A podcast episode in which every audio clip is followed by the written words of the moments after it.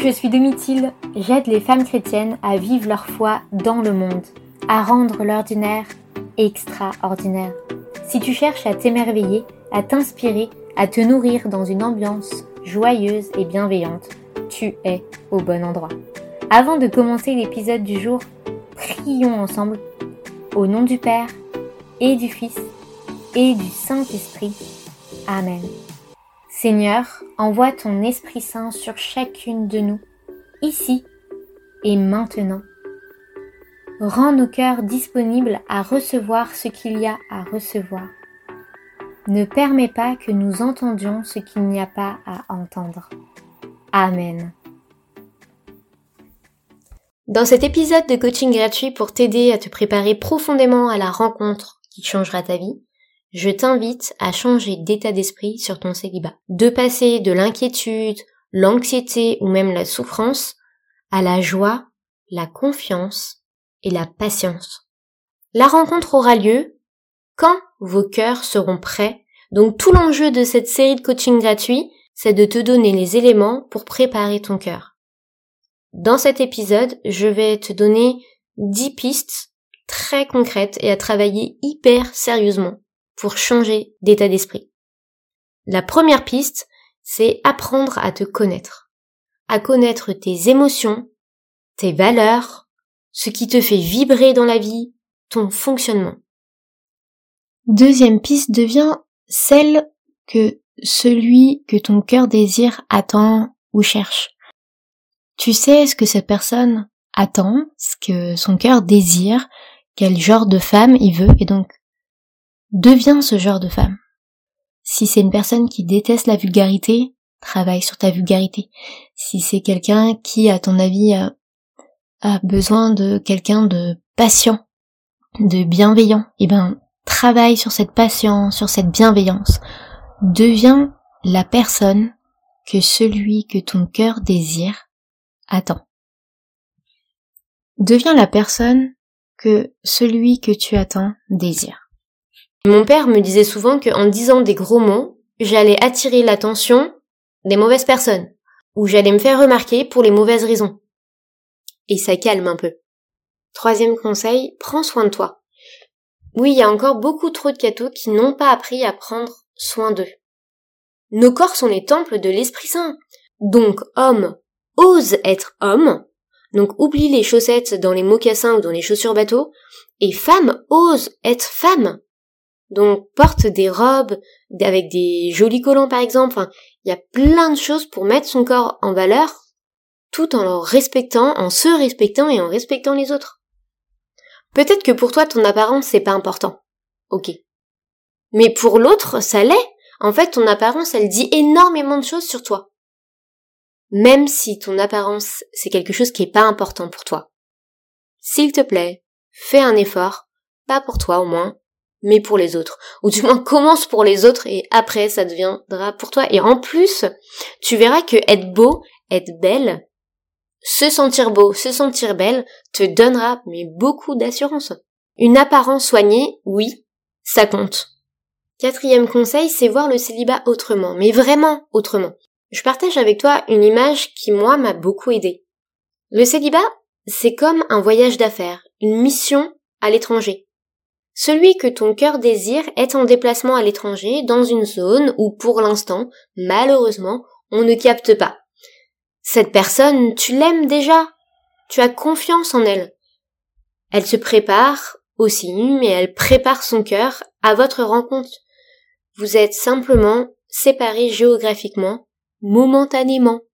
Chacun vit sa vie, mais pour se la raconter quand vous serez ensemble. Le célibat a une fin. C'est le moment de se donner les moyens de devenir une meilleure version de toi-même. Cinquième point. Vis ta vie sans attendre le retour de l'autre. Pour rester dans mon image de déplacement à l'étranger. Par exemple, j'ai une amie qui a vécu sa vie de célibataire et qui en a profité pour aller à l'étranger, pour travailler à l'étranger, pour visiter plusieurs pays, sans attendre celui qui sera son mari. Elle s'est mariée, et son mari, lui, l'a attendu pour réaliser ses rêves. Il rêvait de faire le tour du monde, d'être euh, un expat. Mais elle, elle arrive à un âge où elle a envie euh, d'être euh, installée dans une maison et de pas s'adapter à chaque fois à un système différent, un rythme différent, une éducation différente, etc., etc. Et elle a plus envie de partir à l'aventure euh, sur un coup de tête et parce qu'avec des enfants, on vit une vie différente de ce qu'on pouvait vivre quand on était célibataire. Voilà pourquoi c'est maintenant que tu dois réaliser tes rêves. L'autre n'a peut-être pas les mêmes rêves. Vis tes rêves et tu verras que ça te rendra mais profondément heureux. Tu découvriras beaucoup de choses sur toi. Et réaliser tes rêves te fera grandir et devenir une meilleure version de toi-même. T'as tout à gagner à réaliser tes rêves maintenant et à ne surtout pas attendre l'autre. Ça en vaut vraiment le coup. Sixième piste, réorganise ton quotidien. Est-ce qu'il y a de la place dans ton quotidien? Non, vraiment. Est-ce que tu es disponible? Est-ce que tu es vraiment disponible? Fais de la place. Et en réorganisant ton quotidien, en te libérant du temps, tu vas aussi faire de la place dans ton cœur. Pour que ça soit plus parlant pour toi, je t'explique concrètement ce que j'ai fait. Quand j'ai décidé de me consacrer à ma vie affective, j'étais pas du tout disponible. Entre une entreprise euh, à gérer, j'étais très engagée dans la paroisse, j'avais à peine un moment pour moi, euh, j'avais encore moins de la place pour quelqu'un dans ma vie. Donc j'ai dû en faire. Alors qu'est-ce que j'ai fait? J'ai décidé de, euh, de ne plus avoir d'attache dans la ville dans laquelle j'étais. Pour être entièrement libre d'aller et venir si je rencontrais quelqu'un et pas lui dire ah bah non là je peux pas je suis engagée à la paroisse ah bah non là je peux pas. Alors à la paroisse, j'avais le caté pour les petits euh, tous les mercredis, j'avais une heure d'adoration tous les vendredis, euh, j'avais des obsèques une à deux fois par semaine, donc il faut rencontrer les familles, après il faut être sur place, ça prend énormément de temps, plus mon travail, plus euh, la vie de, de coloc, j'ai pas le temps. Donc j'ai coupé tous ces liens, tout ce qui me rattachait et qui m'empêchait d'être euh, disponible, mais j'ai tout coupé. Pour les obsèques, j'ai dit que je me rendais disponible uniquement quand les gens pouvaient pas. Il y a une majorité de retraités donc euh, et de grands-parents, donc quand les grands-parents sont pris pendant les vacances scolaires, j'assure les obsèques. Euh, les périodes de fête, quand, quand les vieux sont pris, je me rends disponible. Mais sinon, toute l'année, je suis plus disponible et c'est comme si j'étais plus là. Résultat, je n'avais plus d'engagement mais pas d'homme dans ma vie. Et au début, ça fait un peu bizarre parce que euh, t'as l'impression de, de plus rien avoir et du coup, comment tu réorganises ta vie, c'est c'est pas évident, mais ça se réorganise euh, en fait assez naturellement, mais en gardant l'esprit, je veux rester disponible pour permettre à quelqu'un d'entrer dans ma vie. Et donc, tu te réorganises et tu restes disponible. Attention, disponible ne veut pas dire focus. Euh, je cherche quelqu'un. Non, je fais simplement de la place et j'envoie un signe à la vie pour dire je me rends disponible. Mais ça, on se rend pas disponible euh, d'un seul coup, ça se fait progressivement. Septième conseil, sois vulnérable. Ose être accessible. Parfois, le poids du célibat crée une barrière et on se protège tellement qu'on devient inaccessible. Ça va passer dans la manière de se présenter, la manière de parler, de s'adresser aux gens. Donc soigne ta présentation. C'est pas parce que t'es célibataire que tu dois montrer à la terre entière que t'es un être extraordinaire, mais seul.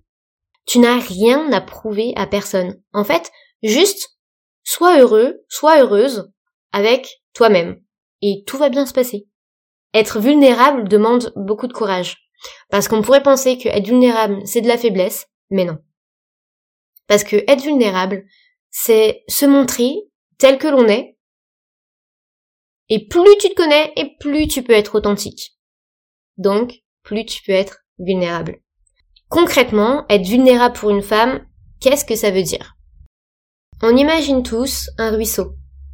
Tu es devant un petit ruisseau et il est extrêmement facile à enjamber. Hein. Là n'est pas la question. Tu pourrais le faire sans même t'en rendre compte. Et de l'autre côté du ruisseau, un homme te tend la main pour t'accompagner à le franchir. Et c'est là que se trouve la vulnérabilité. Être vulnérable, c'est accepter cette main tendue et donner toute la place à l'homme. En étant vulnérable, tu le laisses exprimer sa masculinité. Être vulnérable pour un homme, c'est être à l'écoute de ses émotions, de savoir les identifier et de pouvoir les exprimer. Mais c'est aussi connaître ses besoins, ses désirs. C'est accepter de ne pas être parfait, mais se donner les moyens d'être celui que tu es appelé à être. Mon huitième conseil, c'est un exercice pratique. Tu as commencé à faire un travail profond sur toi et tu vois mieux ce que ton cœur désire.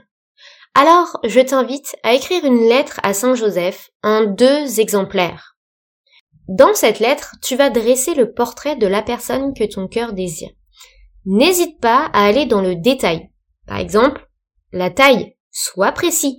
N'hésite vraiment pas à être précis. Tu écris cette lettre en étant attentif à ce qu'il y a dans ton cœur. Tu peux donner des caractéristiques physiques, mais aussi profondes de spiritualité, d'état d'esprit, de personnalité, etc. Quand c'est fait, tu vas dans une église et tu déposes cette lettre dans une chapelle dédiée à Saint Joseph. Ou dans un endroit dédié aux intentions de prière, ou s'il y a rien de tout ça, eh ben amuse-toi à cacher ta lettre dans euh, dans une pierre, euh, etc. Amuse-toi, pars à l'aventure et va déposer cette lettre à Saint Joseph. L'autre exemplaire, tu le gardes hyper précieusement. Quand la rencontre aura lieu, cette lettre sera une aide précieuse pour ton discernement. Mais on a tellement de chance d'avoir la foi, les amis. Quand tu refais une rencontre, peut-être la rencontre, et ben du coup, je t'invite à ressortir cette lettre, à la relire, et tu verras que ça sera une aide mais vraiment précieuse et que peut-être euh, le discernement sera fait beaucoup plus rapidement grâce à cette lettre. Mon neuvième conseil, c'est que ça y est, tu as confié à Saint Joseph la charge de mettre sur ta route la personne qui euh, changera ta vie. Tu as délégué cette quête à Saint Joseph. Donc maintenant, tu ne t'en occupes plus. En fait, c'est même plus un sujet de préoccupation. Et ça, c'est hyper important. Tu as confié cette tâche à Saint Joseph, donc maintenant, ce n'est plus à toi de t'en occuper. Ton célibat n'est plus une source d'inquiétude. Mon dixième conseil et le dernier, émerveille-toi de tout ce qui se passe dans ta vie, cultive la gratitude, sois heureux et heureuse avec toi-même, choisis la joie mais en toutes circonstances, saisis toutes les occasions pour rencontrer de nouvelles personnes sans aucune arrière-pensée. Chaque nouvelle rencontre, chaque nouvelle personne, n'essaye même pas de rêver, d'imaginer des choses, non. Accueille la personne telle qu'elle est, elle a des choses à t'apprendre, tu as des choses à lui apprendre, et c'est tout. Saint Joseph s'occupe du reste. Laisse-toi porter, laisse-toi guider, très simplement. Et voilà, tu as dix conseils, dix pistes pour changer ta vie, pour préparer profondément ton cœur. J'espère que ces dix conseils vont vraiment t'aider à changer ta vie et si tu appliques tous ces changements, franchement, que tu te prends en main, bah, tu verras un avant et un après. Et n'hésite pas à venir m'écrire, à me, à me dire ce qui a changé, à me dire ce que tu mis en place. En tout cas, on se retrouve la semaine prochaine pour le dernier épisode de cette série de coaching gratuit. Je te souhaite une très belle découverte de toi-même. Merci d'avoir écouté ce nouvel épisode. Tu es une merveille. Sois bénie